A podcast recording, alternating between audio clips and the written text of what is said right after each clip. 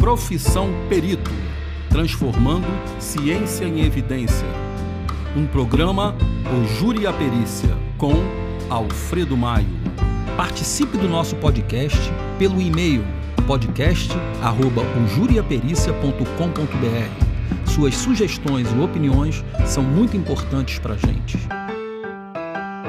Olá, pessoal. Hoje o Júri Profissão Perito irá entrevistar a perita criminal da Polícia Civil do Estado do Rio de Janeiro, doutora Ariana Santos. Tudo bem, Ariana? Olá, Maio, tudo bem? E você? Boa noite a todos. Tudo jóia, Ariana. Então, pessoal, primeiro a gente vai apresentar a nossa entrevistada. Ariana Santos é graduada em farmácia bioquímica clínica pela Universidade Regional Integrada do Alto Uruguai e das Missões doutora em toxicologia e análises toxicológicas pela Universidade de Estudos de Milão, Itália, com título reconhecido pela Universidade de São Paulo. É pós-graduanda em perícia criminal pelo Verbo Jurídico. Hoje, trabalha na Delegacia de Homicídios da capital, na Secretaria de Estado de Polícia Civil do Rio de Janeiro. Ariana, vamos então direto ao assunto. Quando você tomou gosto pela área pericial ela foi durante a graduação em farmácia ou você já tinha esse objetivo antes mesmo de entrar na universidade?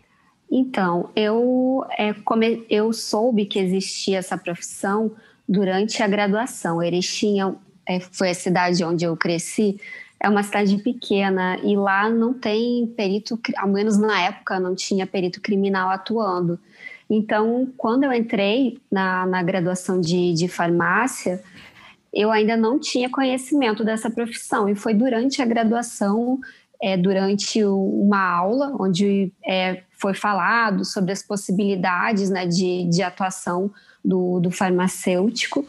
Foi nessa aula que eu fiquei sabendo que existia a profissão de perito criminal e, e foi quando eu comecei a ter interesse. Você lembra o período que foi essa sua aula? Foi logo no início da, da graduação, talvez no. Talvez, foi no primeiro, com certeza no primeiro semestre, eu não sei dizer exatamente, porque já faz um tempinho, mas foi no início da graduação. Ariana, você teve duas conquistas difíceis e importantíssimas na sua carreira, né? Uma na área acadêmica e outra na área pericial. É, vamos primeiro falar da área acadêmica. É, eu queria que você contasse para a gente como foi esse processo de seleção é, a que você se submeteu, né, para conseguir o doutorado internacional na Itália? Então, foi um processo difícil, mas é, eu acredito ser muito abençoada por Deus, porque na verdade eu estava buscando uma vaga de mestrado na USP e eu é, fui aceita por uma professora, uma professora que eu tenho muito carinho, e foi essa professora que me falou que teria uma vaga de é, para fazer doutorado na Itália, e essa vaga era específica para aluno estrangeiro. É, a, a, minha reação assim na hora foi dizer, poxa, eu não tenho nem mestrado, eu não vou conseguir a vaga de doutorado. Mas então a professora me convenceu dizendo, ó, oh, não custa nada você tentar. Se você não conseguir o doutorado, você faz mestrado comigo. Outra preocupação que eu tive na época também é que eu tinha uma cachorra que eu gostava muito dela, ela era é, minha companheira, assim, tudo que eu fazia, ela estava comigo e, e, eu não tinha, não, não teria coragem de deixar ela sozinha no Brasil. Eu não ia conseguir levá-la para a Europa. E aconteceu depois que a, a minha, essa minha cachorra acabou morrendo. É, tá. E, e é, depois aconteceu que eu participei do processo seletivo e passei como última colocada é, coisas que eu não imaginava que, que iriam acontecer, aconteceram, né? A, morte da, da Dora, essa minha cachorra, e eu passar num, doutorado fora, né? Que era algo que eu nem estava procurando ainda, eu estava procurando um mestrado. Só que eu passei em último lugar. É, eu tive que negar, porque o último colocado não tinha bolsa de estudos. E um mês depois, eu já achava que não ia mais fazer o doutorado, achava que é, já estava tentando fazer outros planos, né? eles me mandaram um e-mail é, avisando que eles tinham conseguido uma bolsa para eu poder estudar lá. Então, é, passaram-se alguns dias, eu organizei minhas coisas e, e fui. É, pelo visto, você tinha que ir para Milão mesmo, com certeza. É, é, foi Deus, né, que estava me mostrando o caminho, assim. Eu acredito muito isso, que Deus mostra, mas a gente também tem que correr atrás e, e fazer o que tem que ser feito. Então, o processo seletivo foi muito desgastante, mas eu estava recebendo sinais de todos os lados, assim, que era esse o caminho que eu, que eu deveria seguir. É verdade, Ariana. É, é, é muita coisa conspirando para que algo acontecesse. E só que esse algo que aconteceu, que foi algo assim relacionado a um objetivo seu pessoal, ele interferiu muito, acredito eu, tá? Na tua vida pessoal, será uma menina do interior. Geralmente as pessoas do interior têm aquele vínculo familiar muito forte. Você sai de uma cultura, vai para São Paulo, de São Paulo vai para a Itália. É, eu queria entender como é que foi isso para você, esse caminho, essas decisões e esses fatos que ocorreram na tua vida de uma forma tão abrupta. E isso foi fácil a chegada, a adaptação a esse novo mundo e essa nova perspectiva de, vamos dizer assim, até de vida? Então, não é um processo fácil, porque você tem que sair do convívio das pessoas, né, com as quais você vive, as pessoas que você ama, que você se sente bem. Foi o, o local onde eu cresci e você tem que abandonar né, essas coisas, abrir mão de, desse convívio. É claro que o vínculo sempre existe, mas você ir para outro país sabendo que você não vai poder visitar com frequência, um país com uma cultura diferente, pessoas diferentes, não é fácil assim o período inicial, que é esse período de, de adaptação. Mas eu sou muito determinada para quando eu tenho um objetivo. E assim eu, eu me senti abençoada por Deus por ter conseguido essa vaga. Então de forma alguma eu poderia ser covarde ou é, me lamentar de alguma forma.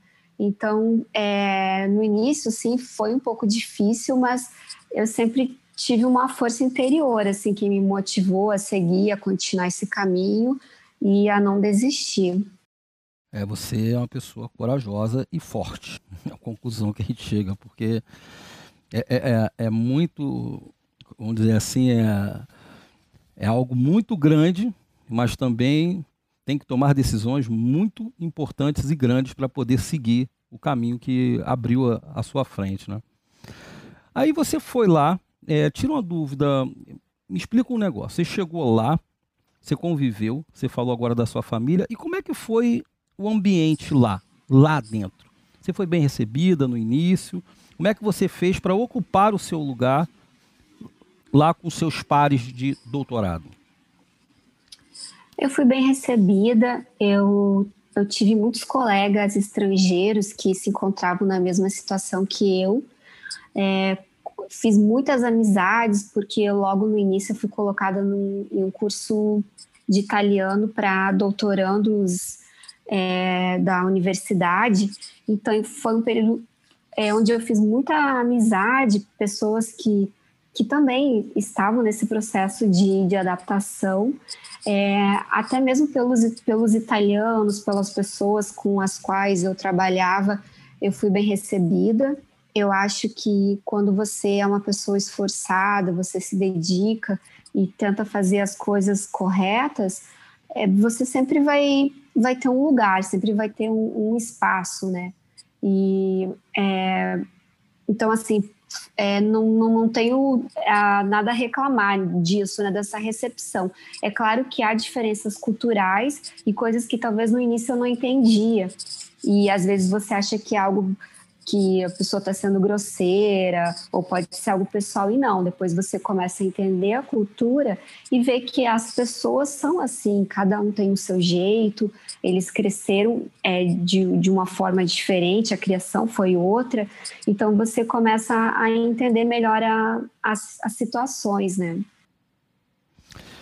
E terminado o doutorado, como foi retornar ao Brasil após o doutorado e quando você decidiu fazer prova para perita criminal?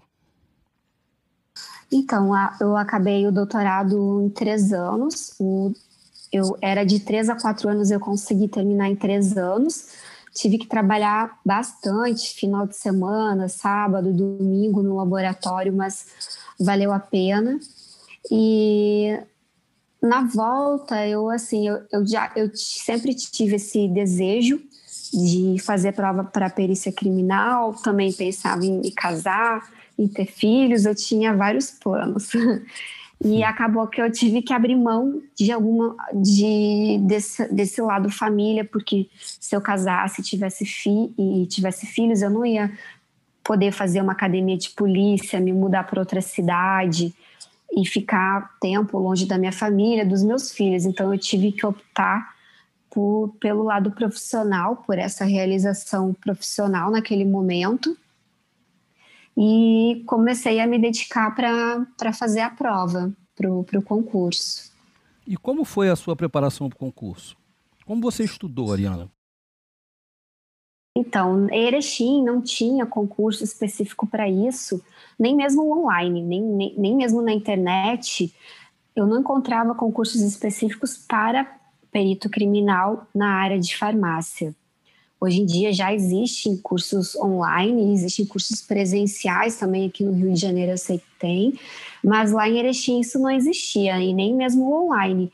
Então foi um, um desafio, mas é, assim a, a, gente se adapta, né? Então na época eu estudei fazendo questões.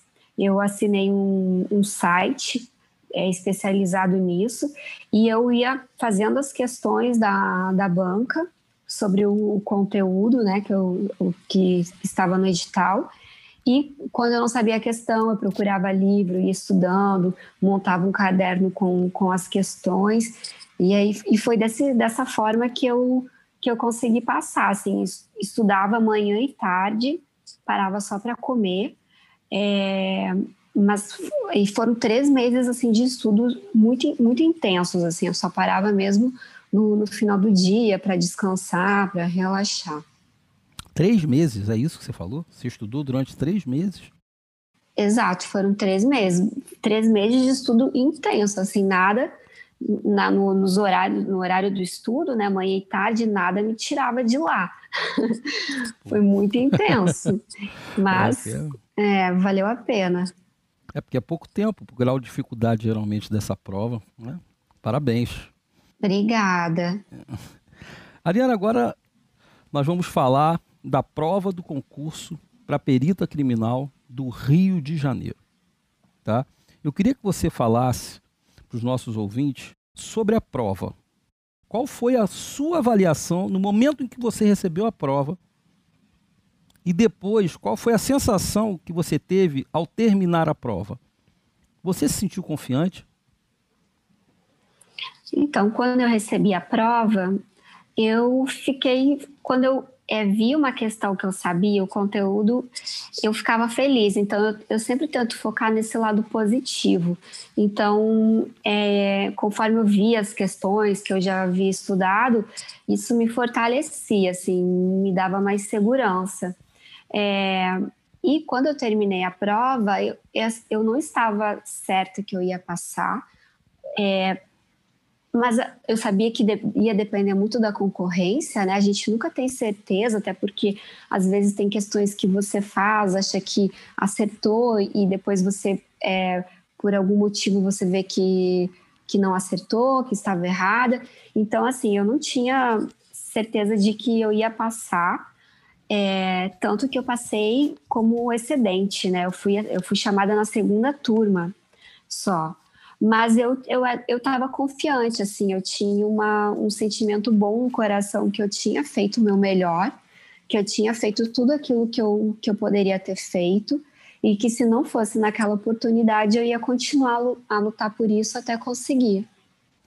Demorou quanto tempo para te chamar entre a prova do concurso e a sua entrada na Cadepol? Qual foi a sensação que você teve na hora que você descobriu que você tinha sido chamada? Onde é que você estava? Para gente ter noção. demorou alguns meses, talvez uns sete, oito meses, agora eu não sei dizer ao certo, Mas é, depois do, do concurso, eu fui para São Paulo, é onde eu ia dar início ao meu pós-doutorado na, no Laboratório de Análises Toxicológicas da USP, com é, um professor também que eu admiro muito.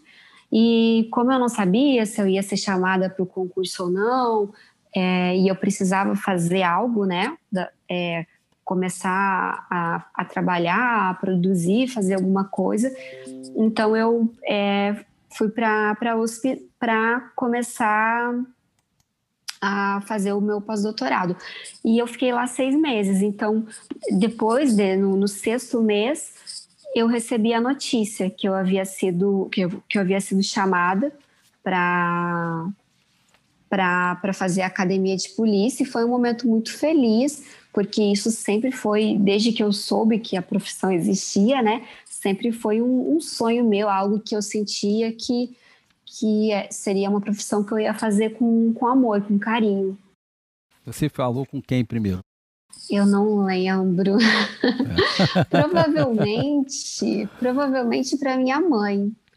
Mas assim, eu realmente não não lembro a sequência, porque às vezes você pensa em falar para uma pessoa, alguém liga, eu acredito que eu tenha contado para a primeira pessoa que, eu, que eu conversei, essa primeira pessoa que, que me ligou, se não deu tempo de eu falar para minha mãe primeiro, mas foi um momento de muita emoção. Vamos lá, Ariana. Então, você passou agora, agora você já passou para a perita. Só que a gente tem um, um problema que poucas pessoas sabem. É, a gente sabe que você é do Rio Grande do Sul, né? Lá Isso. no Rio Grande do Sul, a perícia é separada da polícia, não é, Ariana? Isso. É. Mas quando você entrou aqui para perita criminal no Rio de Janeiro, você automaticamente recebeu dois títulos: o de perita criminal e o de policial civil. Sendo que a primeira carreira ela tem aquele foco técnico científico e já a segunda carreira ela é algo um pouco mais operacional, né? Uhum. Você já está já estava preparada para essas duas funções? É, e como foi a sua formação na Cadepol do Rio de Janeiro nessas funções? Então, eu, eu, quando fiz o concurso, obviamente, eu, eu já sabia que eu teria que virar policial para ser perito, mas é, foi um desafio que eu encarei, que é, eu, eu, sabia que eu tinha que, que trabalhar esse meu lado mais, mais operacional, e claro que antes de fazer a Cadepol, eu não estava pronta para nenhuma das das duas funções. Foi um período muito importante da minha vida, onde eu pude conhecer vários peritos, ter várias de, aulas de é, vários tipos de perícias. Então, foi um momento em que eu entrei em contato real com esse mundo que até então eu é, sabia pela internet, pela TV, é, foi um período muito especial, foi um período onde eu também tive aula com policiais que ensinaram é, técnicas mais operacionais e coisas que nós iríamos precisar para quando nós estivéssemos é, exercendo a profissão. E foi um, um período assim é, bastante pesado, porque é, na Cadepol eles também mostram para você a realidade até para saber quem, quem aguenta ficar na profissão e quem não aguenta, né? Então você entra num choque de realidade, você é, fica é, mais por dentro assim de, de coisas que acontecem, de casos e você sai às vezes de lá até um pouquinho assim calejado, assim pensando nosso ser humano é um monstro, é, mas isso faz parte do processo, é justamente para selecionar aquelas pessoas que são mais fortes e que, que vão aguentar a profissão, né? Entendi. E você lembra de alguma aula assim relacionada à parte operacional durante o curso da Cadepol que tenha marcado você? Tipo aula de tiro, de progressão, não sei. Eu acho que todas foram marcantes. A aula de tiro foi a mais emocionante para mim. É, eu gostei muito de, de ter feito a aula, mas uma que eu senti na pele muito foi uma aula de a primeira aula da parte física, de educação física. no outro dia eu estava muito dolorida. Foi uma aula muito, muito puxada. Eu não lembro quantas flexões de braço eu fiz, mas enfim, eu nunca fiz tanto exercício em toda a minha vida. então foi uma aula que me marcou muito, assim, mas todas foram importantes, todas agregaram muito. Ariana, você é operacional? Você já fez cursos essencialmente voltados para a técnica policial, é, como por exemplo progressão e combate, depois da Cadepol? Então, depois da Cadepol eu fiz alguns. Eu não tenho é, a essência operacional, eu tive que, que me tornar é, devido à necessidade, né? Por eu atuar é, na homicídios, e eu ir a locais de crime é, em toda a capital, você tem que estar preparado para isso. Então, é, foi um, um, um, lado que eu desenvolvi, fiz alguns cursos depois, mas também não sou, é, não faço aqueles cursos super difíceis que os meninos geralmente gostam de fazer, mas claro que faço o necessário para que eu possa ter uma boa atuação né, nos momentos que, que forem necessários. Ariana, vamos falar um pouquinho da sua entrada saindo da Cadepol. Você foi moldada, você aprendeu, você recebeu as informações necessárias para trabalhar, pelo menos as informações, porque o conhecimento vem com a prática. Isso. É, hoje é dia 1 de dezembro de 2020, tá? A gente sabe que você teve um, um, breve período na Cadepol, assim que terminou a Cadepol, você trabalhou lá, mas a sua vida na Polícia Civil do Estado do Rio de Janeiro, ela foi dentro da Delegacia de Homicídios da Capital, a famosa DH Capital. É isso ou eu estou enganado? É isso, exatamente. Ariana, conte-nos um pouco sobre seus primeiros dias como perita criminal. Como foi seu primeiro local de crime? E qual foi a sensação de assinar seu primeiro laudo? Você se sentiu perita logo de cara ou isso demorou um pouco? Eu, assim, foi, foi emocionante. Os primeiros dias eu fui seguida, eu, eu na, na verdade, eu segui um perito criminal, que foi uma pessoa que eu aprendi muito e então, logo nos primeiros dias, eu me sentia amparada, porque eu sabia que tinha uma pessoa do meu lado para tirar dúvidas. Mas, assim, o período de mais emoção mesmo foi quando eu passei a ficar sozinha, no, no, primeiro local onde eu fui sozinha, é, dar um friozinho assim na, na barriga.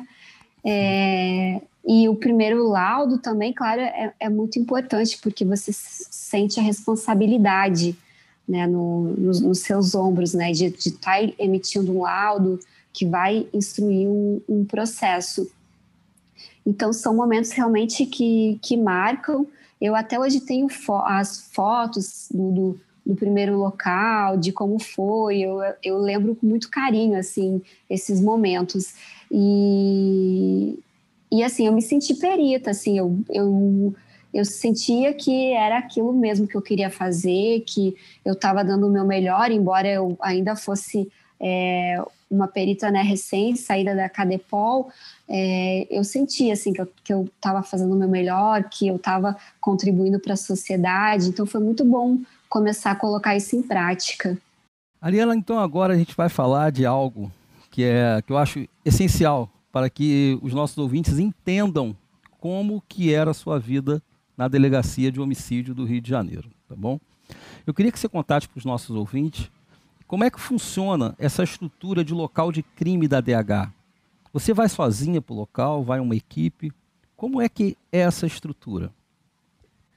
A DH ela possui um grupo especial de local de crime chamado GELC. Nesse grupo, é, você tem a presença do delegado de polícia, que é o chefe da equipe, você tem os agentes de polícia, o papiloscopista policial e você tem o perito criminal. Então, é uma equipe. A DH você sempre vê ela indo para os locais em comboio, né? Geralmente são três viaturas, é, às vezes mais, em casos, é, situações extremas são duas, mas enfim, é sempre uma, uma equipe multidisciplinar, cada um com uma função de, diferenciada, indo para o local do crime e trabalhando para a resolução do, do caso. Ou seja, é ali todo mundo se ajuda, né? Isso. locais reais mesmo, e a gente sabe que no Rio de Janeiro é, o local começa quando você sai da delegacia e só termina quando você volta. Pelo menos Exato. eu estou falando isso. Estou falando isso porque eu trabalhei com a, com a Ariana, eu tive esse privilégio de trabalhar com a Ariana durante cinco anos da minha vida lá na DH. É, o privilégio foi meu. É. Mas vamos lá, Ariana. A perícia no local de homicídio ela não se resume apenas à perícia de local em si, né? Ah, uhum. nós sabemos que existe um caminho a ser percorrido de viatura. Aí entra algo que as pessoas que vão fazer o curso de perito, eles às vezes não sabem, mas existe um fator chamado segurança. Então, a segurança, ela deve se fazer presente a todo momento. E você tem que sempre estar atento. Por que isso? Tá? Por quê? O indivíduo, ao se deslocar até o local e retornar do local, ele pode passar por zonas de riscos, zonas que são perigosas, né? Uhum. E a gente sabe que você realizou cursos voltados para a prática policial de rua. Então eu queria que você contasse para a gente é, se você já passou alguma situação de risco, tanto no deslocamento de ida e de retorno do local de homicídio, quanto no próprio local de perícia. Você já passou por alguma situação assim de ação policial, vamos dizer assim, é igual de filme? Oh. Passei várias já. Risco você corre todo todo plantão que você, como você falou, você tem, você tem que se deslocar de um local para o outro, você está em uma viatura é, caracterizada, você está correndo risco, porque você passa em lugares perigosos e lugares que a, a polícia nem sempre é bem vista, né? Então, todo deslocamento já tem uma certa, uma certa atenção, um certo cuidado. É, em determinadas regiões, a gente não pode ficar é, de bobeira, tem que prestar atenção para verificar se há presença de alguma ameaça ou não. E assim, já, já aconteceu, já aconteceram situações, teve uma situação que foi no deslocamento, no caminho de um, de um local, é, nós estávamos em comboio, a viatura da perícia era a última, e do nada é, começaram a atirar na gente. Foram muitos, muitos, muitos tiros. É, havia um grupo de pessoas assaltando um banco, o um caixa eletrônico de um banco à noite. E esses bandidos, ao verem as luzes da, da polícia se aproximando, eles começaram a atirar e houve confronto. É, como eu estava na última viatura, eu acabei não tendo visão do, dos bandidos, os, os, meus colegas da frente que, que entraram em combate com, com esses bandidos, mas houve toda uma progressão, e aí você usa todas as técnicas que, que você aprende né, na, na polícia. Já teve local onde, no meio da perícia, eu estava é, fazendo o exame do cadáver, e no meio da perícia a população se afastou, houve uma situação e começaram a atirar na gente, então eu tive que abandonar o, o exame pela metade e correr para o blindado, né? A gente chama de caveirão, a gente teve que ir de caveirão até esse local para fazer a perícia e graças a Deus, porque precisou. Então, há, há N situações, há, há casos em, de exames de reprodução simulada, que ao chegar no local nós somos recebidos por tiros. Há, há várias histórias. e qual é a sensação que você tem de estar tá vivendo algo tão real assim, com risco de vida? Você, como é que você se sentiu assim na primeira vez que aconteceu e, e se essa sensação se repetiu nas outras vezes que aconteceram ou se você hoje já fica mais tranquila? Como é que você evoluiu aí nesse nesses confrontos aí que às vezes acontecem na sua prática de perita? É, a sensação é, ela é sempre a mesma. É uma adrenalina muito grande, né? Eu até assim, eu não sou tão é, é, eu não gosto tanto assim de tanta adrenalina, mas assim é uma adrenalina muito grande e no momento assim o, o, o pensamento principal é você saber se comportar. Você não pode entrar em choque, não pode paralisar. Você tem que saber se comportar para que você não coloque a sua vida em risco e nem coloque a vida em risco de um colega, porque muitas vezes quando você está colocando a sua vida em risco, o colega vai tentar te salvar e aí você vai colocar também é, risco para a vida de, de outras pessoas da equipe. Então é importante você saber é, como se defender, como, é, como atuar nesses momentos né, de, de, de conflito e, e, e, tentar ajudar a equipe, né? Tentar ajudar no, melhor que você puder fazer, tentar ajudar a equipe, mas é, é uma sensação assim indescritível. Não gosto dessa sensação, é. mas enfim, você tem que ser um pouco fria no momento para tomar as melhores decisões. É, mas deve ser uma sensação de grupo, né, cara? Porque ali você depende do colega e o colega é. depende de você. É, é algo assim. Eu tô, eu tô falando isso porque eu vivi já isso também, né?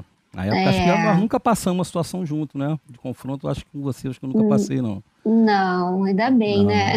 É. Quanto menos, Mas, melhor. É, com certeza. Mas é uma sensação de você olha para o teu colega, o teu colega te protege, você protege ele. É uma, algo assim é. que só vivendo para saber.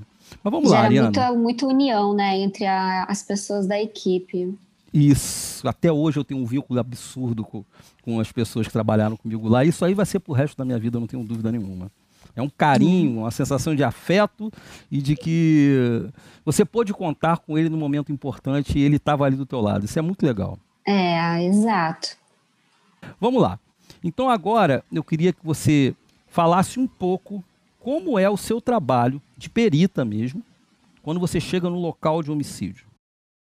Então, na, na chegada ao local, uma das primeiras preocupações, principalmente por ser Rio de Janeiro, é a questão da segurança. Então, você tem que fazer um levantamento é, geográfico da região, é, saber olhar, verificar se tem morros, é, se pode ter a presença de alguma pessoa suspeita, Há locais em que você também não pode ficar caminhando em toda a área que você gostaria de caminhar, fazendo a busca de vestígios. Há locais que, por exemplo, quando você vai, é, fica no cruzamento entre duas vias, você pode ser alvo de bandidos, ou quando você vai para o meio da rua também, pode ser que um bandido que está lá em cima do morro tenha a visão e, e você possa ser alvo dessa pessoa.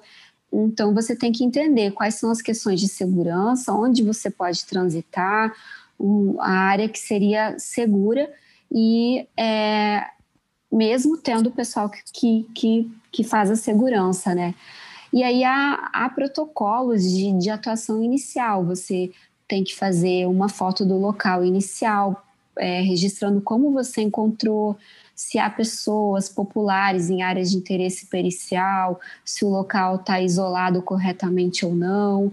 Então, há, há, várias situações que, naquele momento inicial, é, é muito importante que você as registre para que você tenha controle disso e você possa, inclusive, estar tá usando né, essas fotos para para explicar melhor a situação de, de como estava o local ao momento da, da chegada da perícia.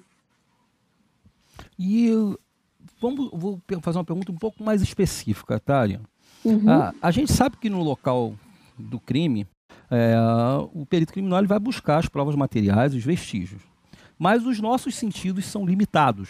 Né? Uhum. É, o fato de a gente não ver algo não quer dizer que ele não exista. É por isso que a gente usa aí alguns exames complementares que nos revelam vestígios no local em que eu não consegui ter acesso através da minha macroscopia, tá bom? Uhum. E ao colher, coletar esses materiais, a gente acaba é, ou fazendo uma análise local mesmo, por exemplo, aí o luminol, ou colhendo uma, uma amostra e enviando para o laboratório forense. Por que, que eu estou falando isso, Ariana? Porque ou seja, as pessoas acham que a perícia criminal, a perícia termina ali. Não. Eu ainda tenho outras coisas a serem avaliadas em laboratórios forenses, E muitas vezes o perito precisa de uma microscopia, precisa de uma bioquímica, precisa até mesmo de uma biologia molecular, que é o DNA, e outras tecnologias específicas para a natureza de cada vestígio. Tá? Uhum. Como que é montar esse quebra-cabeça de uma perícia no local de homicídio, tá?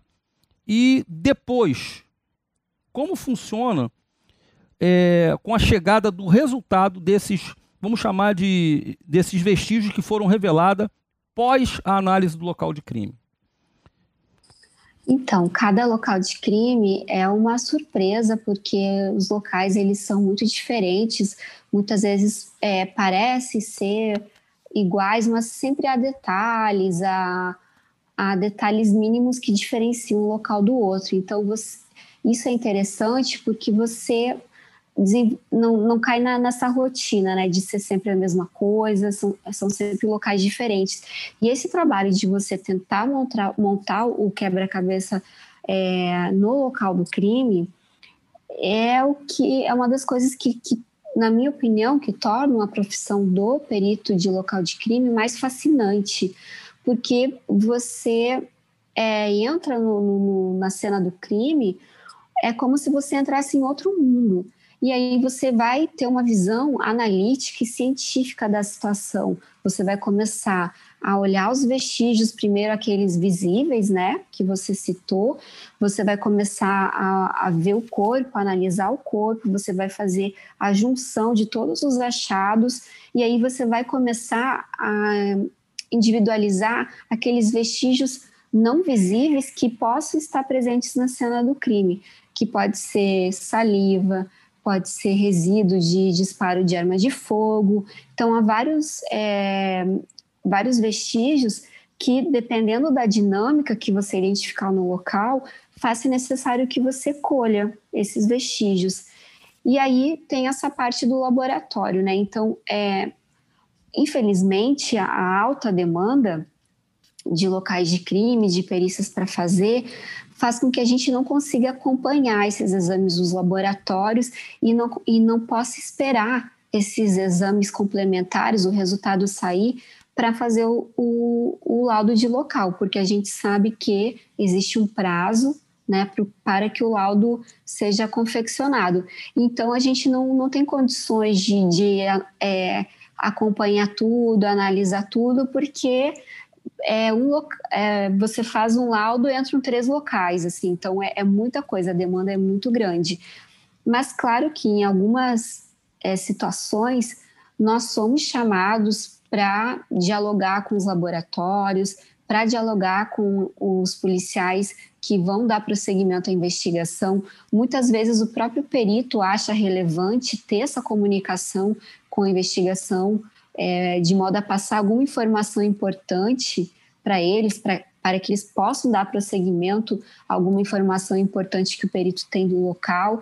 Então, isso é de extrema relevância e seria ideal que todos os casos isso ocorresse, mas pela demanda ser muito grande, a gente acaba não vencendo.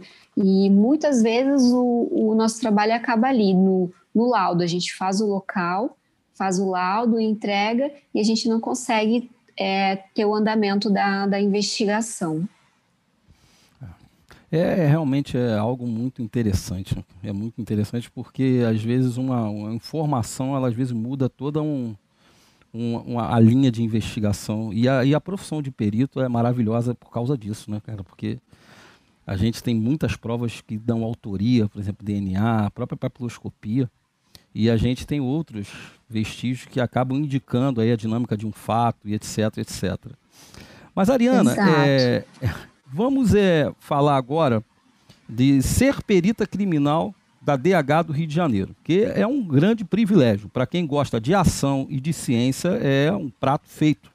Tá? Eu vou te fazer uma pergunta, porque é uma coisa que chama atenção. Tá? Porque a gente vive personagens, a gente vive aí momentos é, diferentes. Quando você estava lá voltando para DH e aconteceu aquele roubo a banco, você teve que ser operacional.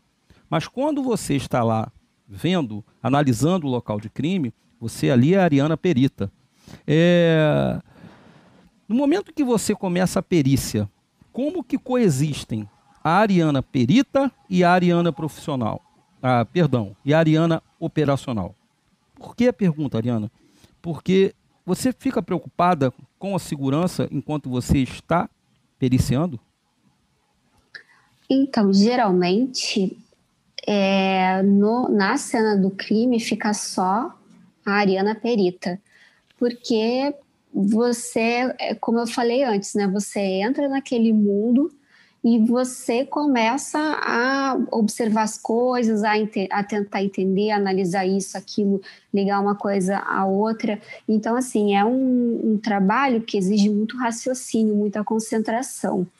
Para isso, é, eu, a, os peritos, né, eles contam com a ajuda dos outros é, dos outros policiais para que eles façam a segurança. Então, assim, eu no, na cena do crime eu realmente não. A Ariana operacional some.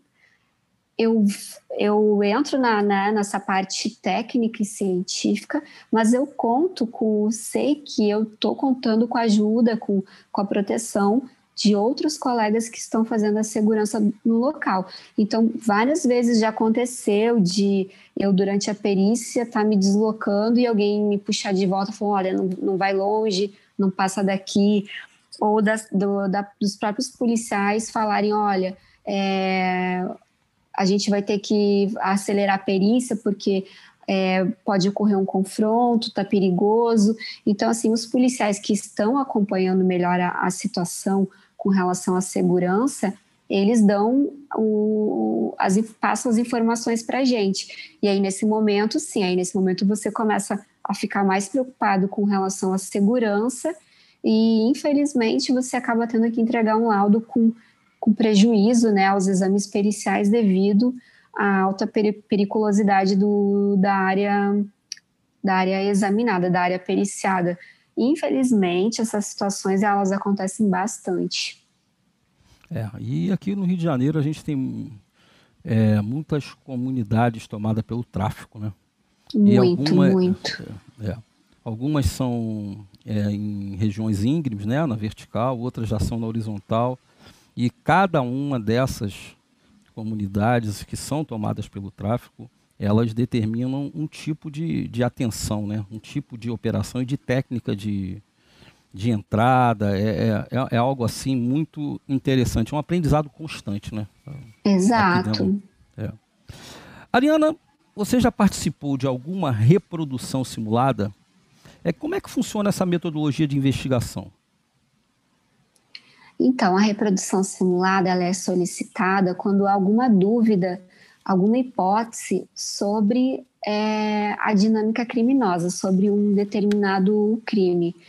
É, e eu já tive o privilégio de, de, participar de algumas reproduções simuladas. É um exame muito trabalhoso, muito minucioso, que requer muito tempo porque o perito criminal ele tem que estudar todo o inquérito policial. Então, a reprodução simulada ela é solicitada é, depois que ocorre a perícia de local, depois que as testemunhas são ouvidas, depois que as imagens de câmera são, são vistas, depois que o delegado tem todas as provas no inquérito policial, ou ele pode solicitar reprodução simulada, né, ou o Ministério Público. E aí o perito vai ter que analisar todo o, o processo, né, todas as provas, vai ter que ler todos os depoimentos, o laudo do local, todos os resultados de todos os exames que foram solicitados aos laboratórios para montar um roteiro. Então, é um exame que exige é, muita organização, reunião, é um trabalho em grupo, né, onde as pessoas, é, cada um tem uma função.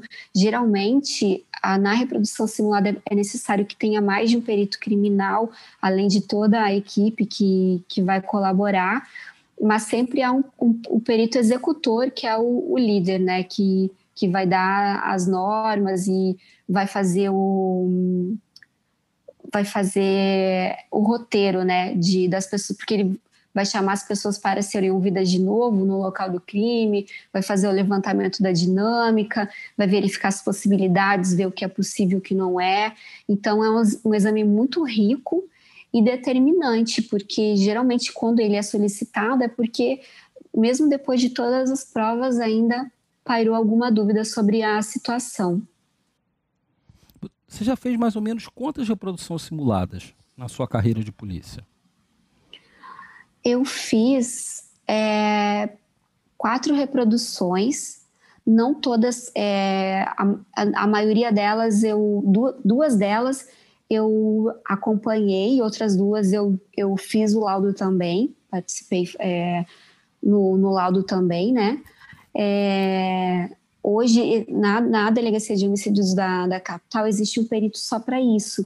Então, a gente acaba mais acompanhando ele às vezes, até porque a demanda de locais é muito grande. Então, existe uma pessoa que é um profissional assim maravilhoso, super experiente, que ele é designado para fazer esse tipo de função.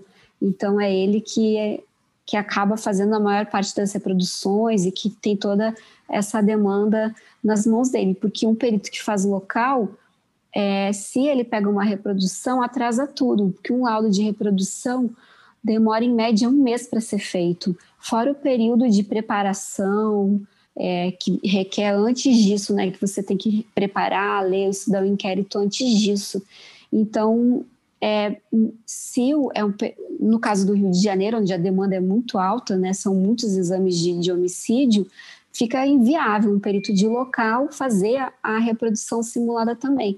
Então, em dois casos eu acompanhei, ajudei, em outros dois casos eu eu é, atuei mesmo, participei do laudo.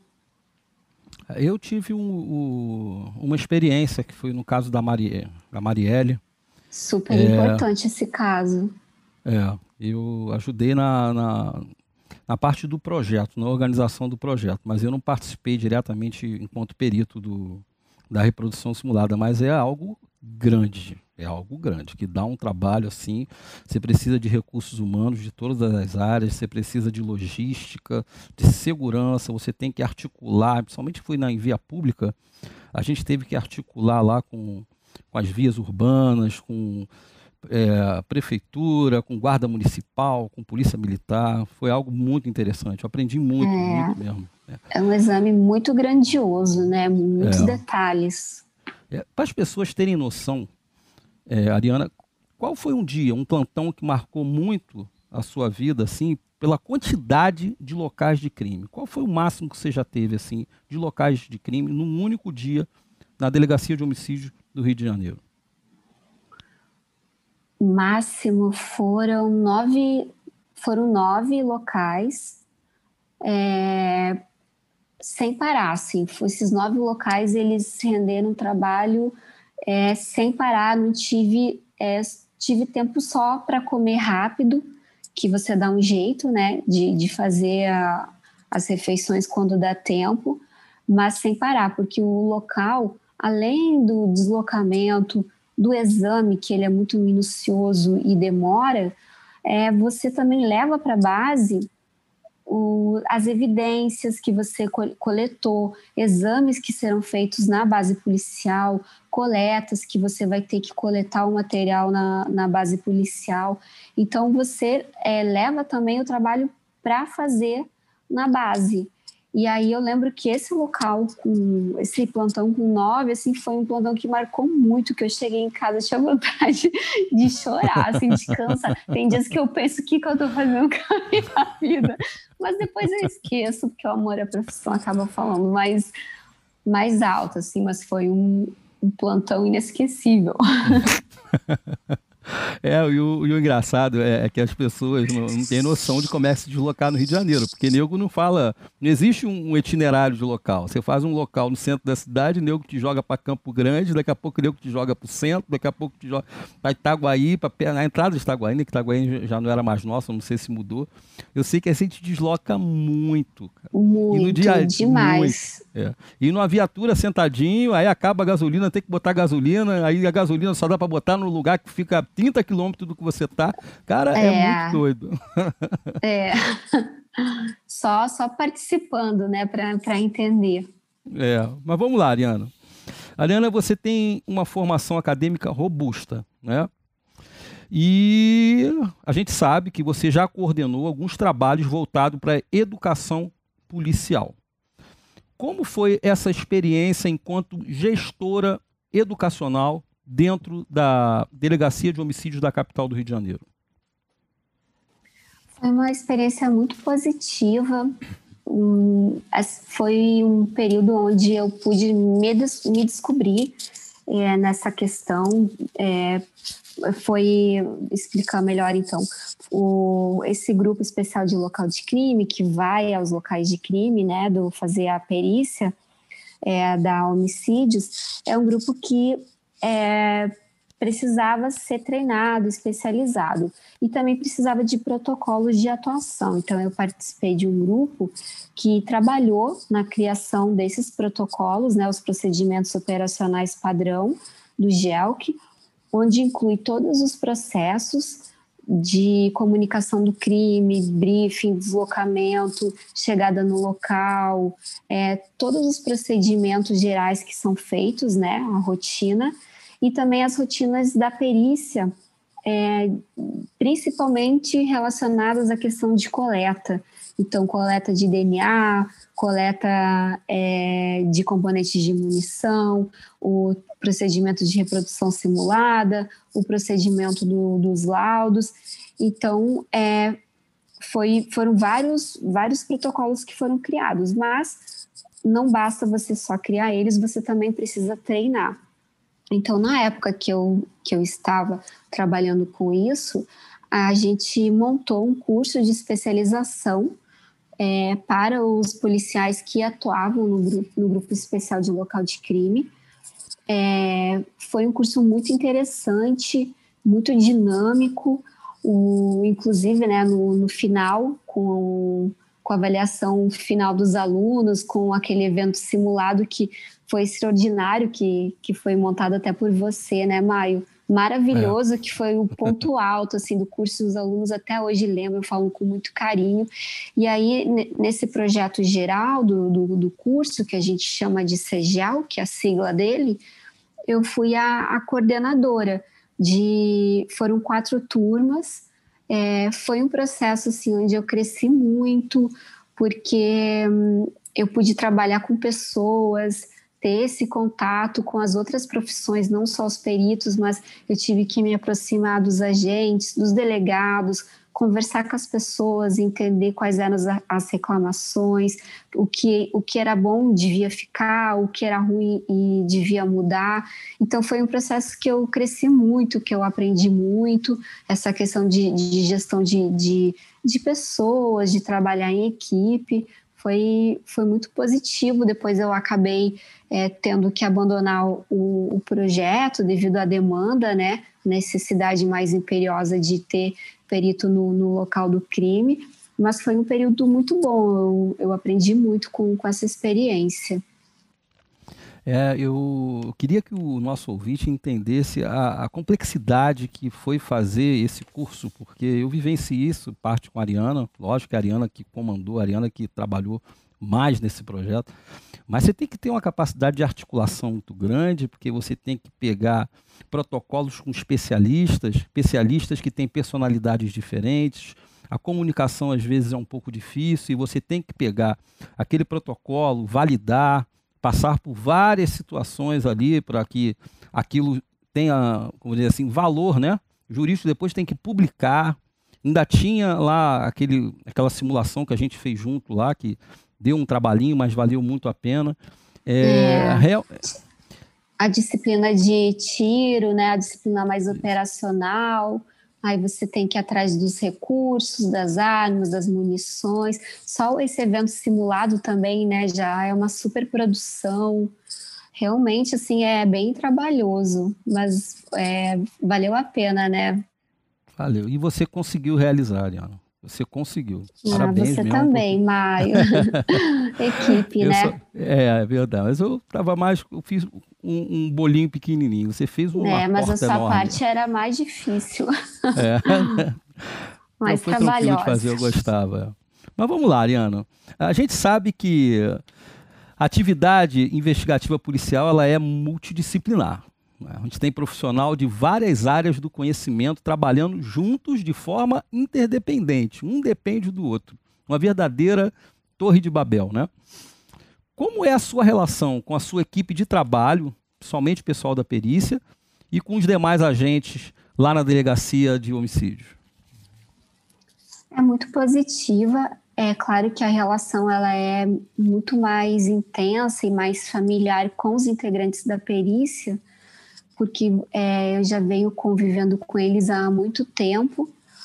É, e a gente sabe que os agentes há uma troca periódica, algumas pessoas saem, outras entram, e também não é tanto contato, né? Há mais contato durante o, o trabalho no local de crime. É, mas a equipe da perícia são as pessoas que você fica sempre junto no, nos locais de crime, no alojamento, você faz tudo junto. Então, é uma relação muito boa de, de união, de, de um ajudar o outro, de dar risada, porque também, como o nosso trabalho é pesado e a gente mexe com, com coisas difíceis, né? Com uma carga energética é, negativa, a gente precisa criar meios de é, se blindar contra essas coisas e de, de estar bem, né? De se sentir bem para que até a, as pessoas não criem problemas emocionais. Então, geralmente, o clima entre a equipe é muito positivo, tem muita brincadeira, muita risada, é, sempre um, se preocupando com o outro. É, um, é uma família, a DH é uma família. Ariana, já que você tocou nesse assunto, eu vou te fazer uma pergunta.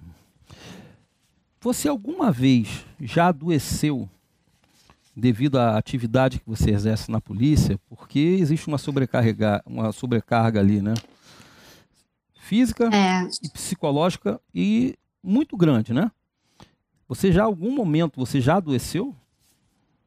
Então, psicologicamente não, fisicamente sim. É, é, fisicamente porque o cansaço muitas vezes é muito grande, muito. E é comum, assim, às vezes eu chegar do plantão muito cansada e ter dor de cabeça, a imunidade baixar um pouquinho. Então, isso acontece não só comigo, mas com todos os policiais que, que eu conheço, assim, é, quando o plantão é muito pesado, às vezes acontece de, de você não se sentir bem no dia seguinte, precisar de um repouso, tomar um analgésico para dor de cabeça. Psicologicamente, nunca adoeci, é, agradeço a Deus por isso, né, por essa proteção. E também você tem que aprender a não levar o trabalho para casa. Então, isso na homicídios eu aprendi muito bem, de esquecer as coisas que aconteceram, de ter uma vida leve, tranquila, feliz, fazer atividades que me façam bem e esquecer essa vida de, de, de perito, de policial, você deixa um pouco de lado para o emocional ficar bem, né? Ter um equilíbrio. É, eu quero que nossos ouvintes entendam que o perito, ele tem a atividade policial dele. Então, quando ele vai para o local, ele vai com colete, ele vai armado, ou seja, ele leva um peso grande. É, vai com mochila, maleta. Aí no local é um abaixa e levanta, pega vestígio, tira Isso. foto, abaixa, pega, virar o corpo, manipular o cadáver. É um trabalho muito, muito cansativo. Às vezes Sobe a gente morro. tem que subir isso, subir morro, subir escadaria. Tem uma escadaria ali, acho que é, esqueci o nome ali de uma comunidade. Meu Deus do céu, eu lembro que quando chegou no meio, cara, eu tava subindo, quando chegou no meio, Ariana, eu falei, eu acho que eu vou morrer. Aí passou uma senhorinha com as três bolsas, de 1999 anos de idade. Ela me passou, olhou para mim e falou: frouxo. Aquele dia eu percebi que, que eu falei: meu Deus, eu sou frouxo. Essa moça é mais polícia do que eu. Entendeu? Foi ali que eu me senti perito pela primeira vez na minha vida. A gente está é... rindo, mas meu Deus do céu. Diego não tem noção. que você para na metade é. do caminho para respirar. É. Mas vamos lá, Ariana, vamos falar agora aqui. É, a profissão de perito geralmente acaba abrindo possibilidades de trabalho em outras áreas que não a polícia. Né? Área acadêmica e até mesmo a outras áreas extrapoliciais. Às vezes você é chamado para dar parecer em algum assunto relacionado à ciência que você exerce. É, aconteceu isso na sua carreira? Sim, é, o fato de eu ser perita já abriu muitas portas. É, uma delas que, que eu gostaria até de citar, que eu, eu tenho muita, muita gratidão e tenho certeza que a Polícia Civil inteira tem gratidão ao professor Cláudio Cerqueira, da UFRJ, ele é do, do Laboratório de, de Química, de Síntese. É um professor que colabora muito com a gente e é, é uma, uma das situações assim que eu pude trabalhar junto, trabalhar no, é, com relação ao luminol, né? Mas eu já peguei numa fase mais adiantada, mas agora estou tendo é, a oportunidade de estar no projeto com ele também com relação a outros reativos, entre eles um reativo de detecção de sêmen. Então tem sido uma experiência muito enriquecedora, eu tenho aprendido muito e é, é muito satisfatório assim você poder estar em meio à ciência e também estar fazendo a atividade que você gosta, atividade que, que, que você sempre sonhou. Então, é, com certeza, assim, muitas portas se abrem, né? Quando, quando você está nessa área e, e principalmente também quando é, você está fazendo algo que você gosta, né? As coisas acabam fluindo. Talvez eu não tenha com certeza eu não aproveitei todas as oportunidades que eu deveria ter aproveitado, é, mas tudo é crescimento, evolução, a gente vai aprendendo com as, com as situações, né? E o importante é a gente estar tá sempre melhorando e, e pegando assim as, essas oportunidades porque elas são muito muito positivas, muito agregadoras. É, são experiências é, tanto do ponto de vista técnico científico quanto do ponto de vista de estar vivendo situações reais de perigo de vida e também algo, pessoa, algo que às vezes as pessoas não, não enxergam, que é você estar em contato com pessoas que perderam parentes e ao mesmo tempo você tem contato com pessoas assim de conduta, é, vamos dizer assim, até maldosa, a gente às vezes prende e a gente tem contato com psicopatas. É, é, é um mundo assim muito diferente que você vê o ser humano o sofrer do ser humano e o não sofrer de pessoas que estão totalmente indiferentes ao sofrimento do outro. Tá? E a gente é. tem que ter, né, né? E a gente tem que ter muito isso aí. Já foi em locais assim que tu vê, às vezes, uma mãe, um pai e, e um corpo ali. A gente tem que ter uma sensibilidade enorme ao estar tá mexendo naquele corpo, porque né, é, é, complicado. E, mas isso faz bem para a alma, como bem disse a Ariana agora. É uma coisa de evolução. Não é isso, Ariana? Exato. Ariana, então agora vamos para uma parte mais tranquila aqui da nossa entrevista. Vamos aí tentar orientar agora os nossos ouvintes, tá? Você recomenda algum filme ou alguma série para alguém que tenha interesse em entrar na área pericial?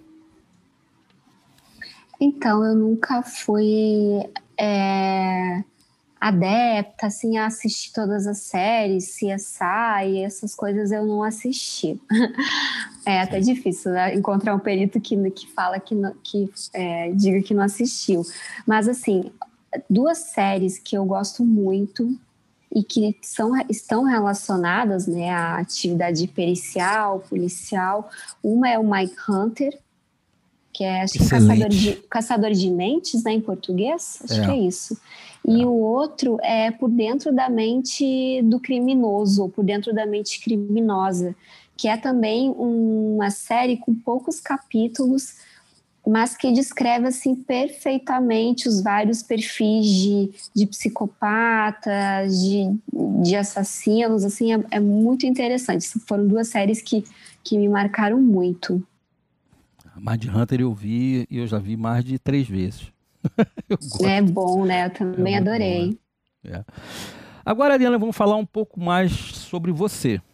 O que você gosta de fazer quando você não é perita criminal? Então, eu gosto de, como até já falei antes, né? Eu tento esquecer o, o mundo polícia e eu e eu vivo minha essência, assim, então eu gosto muito de estar em contato com pessoas que têm uma energia positiva, pessoas que me façam bem, minha família. Gosto muito de estar próximo à natureza é, e estar perto também de, de animais. Assim, eu admiro muito, acho que a gente tem muito a aprender com eles. Acho que o ser humano, é, é, em geral, assim, se observasse melhor os animais, ia aprender muitas lições que é, coisas, lições de amor incondicional, de humildade, que muitas vezes o ser humano não tem, ações que o ser humano não tem. E principalmente essa questão do amor ao próximo, né? Então eu acho que quando eu estou com em meio à natureza, em meio aos animais, são momentos em que eu sinto uma energia muito boa, é, uma paz muito grande, sabe? Eu me sinto mais perto de Deus, mais em contato com Deus, e são esses momentos que, que me recarregam, assim, é, me dão paz, me dão tranquilidade, estar com as pessoas que eu amo, isso são as, é, assim, as, as atividades principais, assim, que eu gosto de fazer. E Ariana, você gostaria de dizer alguma coisa para os nossos ouvintes que sonham, como você um dia sonhou, em entrar na carreira de perito criminal? Eu. É, o que eu tenho a dizer é que quando a gente quer alguma coisa, a primeira coisa a gente não pode duvidar que a gente vai conseguir. Então, não duvide do, do sucesso de vocês, da aprovação no, no concurso. Tenho essa certeza no coração mas, além disso, além de acreditar, trabalhem para isso, estudem, porque é, é algo que só depende da pessoa. Só depende de você sentar na cadeira, estudar, elaborar um cronograma, determinar que você vai estudar tantas horas por dia, é, se dedicar a isso. Se você fizer isso, você vai chegar no, no seu objetivo. E é tão bom assim quando a gente alcança um objetivo de vida, quando a gente realiza o sonho, isso dá uma satisfação imensa, assim, uma alegria muito grande. Então, vale a pena, vale a pena deixar é, perder, sei lá, perder festa, perder praia, perder às vezes uma saída com os amigos. Claro que tudo na vida tem que ter um equilíbrio, é bom ter os momentos de lazer, mas eu acho que quando você está em uma fase estudando para concurso, você tem que elencar as prioridades e ter um cronograma de estudo, cumprir com ele direitinho, que com certeza é, vocês vão conseguir atingir o, o objetivo de vocês. Doutora Ariana Santos, muito obrigado, muito obrigado de coração por você aceitar o convite por você compartilhar aqui na nossa conversa parte da tua história, é, repleta aí de decisões extremamente difíceis, de muita coragem, de muito esforço e dedicação, tá? Eu espero te ver aqui de novo e também espero te encontrar aí pela vida, entendeu? E que a gente jamais a gente fique longe um do outro, tá bom? Ah, eu que agradeço, Maio, é uma honra ter conversado com você essa noite, é uma honra ter, conhecer você, saber do excelente profissional que você é, contar com a sua amizade, é, conta sempre comigo e é isso aí. Quando, quando tiver outra oportunidade, aí é só chamar. Ah, obrigado, Adriano. Eu que agradeço. Pessoal, acabamos de conversar com a farmacêutica, a doutora em toxicologia pela Universidade de Milão, com a perita criminal, doutora Ariana Santos. É, eu queria agradecer muito por sua audiência. É, e não deixe de compartilhar o nosso, o nosso podcast, sabe? A, é, a, quantidade de informação que tem aí, sabe, é grande, sabe? Que pode ajudar outra pessoa como você que tem essa vontade de entrar nessa carreira, hoje em dia é tão desejada por muitas pessoas, que é a carreira de perito criminal. A gente acabou de falar com uma perita que trabalha dentro da Delegacia de Homicídios da capital do Rio de Janeiro, um local repleto de casos, um local onde se aprende demais, entendeu? E uma profissional que está sempre procurando se atualizar, entendeu? Então eu queria muito, muito, muito que você nos ajudasse aí a compartilhar o nosso podcast, que o objetivo maior da gente aqui do Júri Perícia e do Júri Podcast é ajudar as pessoas a tomar tomarem uma decisão melhor baseada em informações de quem faz, de quem está lá na ponta, de quem realiza, tá bom? Abraço a todos e tudo de bom. Até logo.